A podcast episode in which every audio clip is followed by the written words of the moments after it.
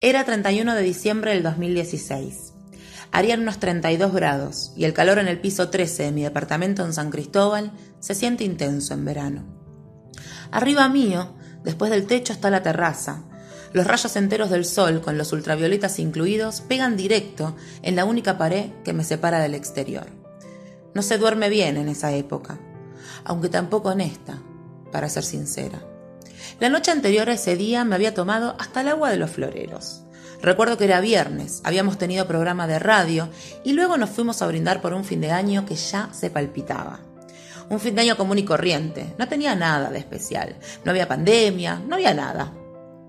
Lo único importante, mucho, muy importante, es que una semana atrás, más exactamente en Navidad, había recibido dos regalos espectaculares bueno, espectaculares para mí, sobre todo teniendo en cuenta que literalmente no tenía un peso. Mi prima Uri y mi papá habrían coincidido en su regalo. Ambos me entregaron una caja original de unas hojotas hawaianas, unas hojotas rojas y otras negras. Mi devoción por aquel calzado lo conservo el día de hoy.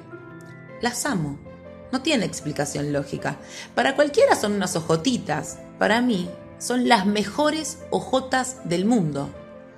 Así que bueno, los días consecutivos a esa Navidad, mi alegría giraba en torno a mis dos pares de hojotas hawaianas originales. No tenía mucho para festejar. Acarreaba males del amor, acarreaba un desempleo fatal y una soledad demoledora.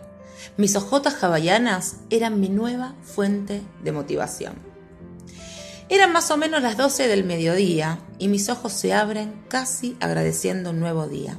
Era fin de año era el fin de un tiempo y el comienzo de otro. Era un día para estrenar las hawaianas color negro. Las rojas las había estrenado el día anterior y debo decir que fueron furor.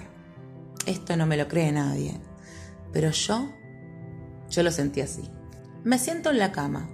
Todo me daba vueltas. Cuando logro enfocar la mirada, observo que me rodeaban pequeños pedacitos de plástico rojo y negro. No comprendía qué era. Comienzo a hacer un stock de mis objetos hogareños.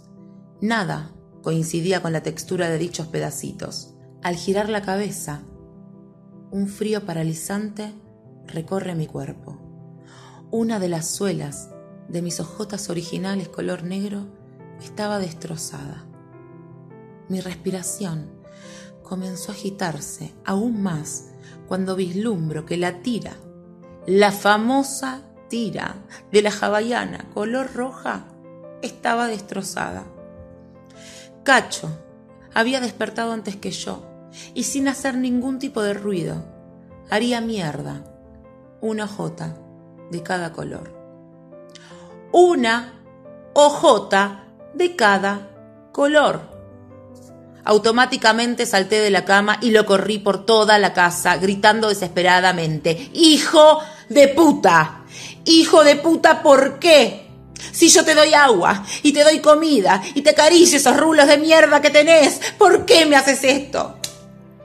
Llamé a mi mamá y le dije, llévate a este perro del orto, ¿para qué mierda lo traje? Fue la única vez que me enojé tanto con él. Hoy, cinco años después de ese acontecimiento, y a casi un año de estar sin cacho, puedo decir que simplemente mi vida era mucho más divertida cuando estaba él.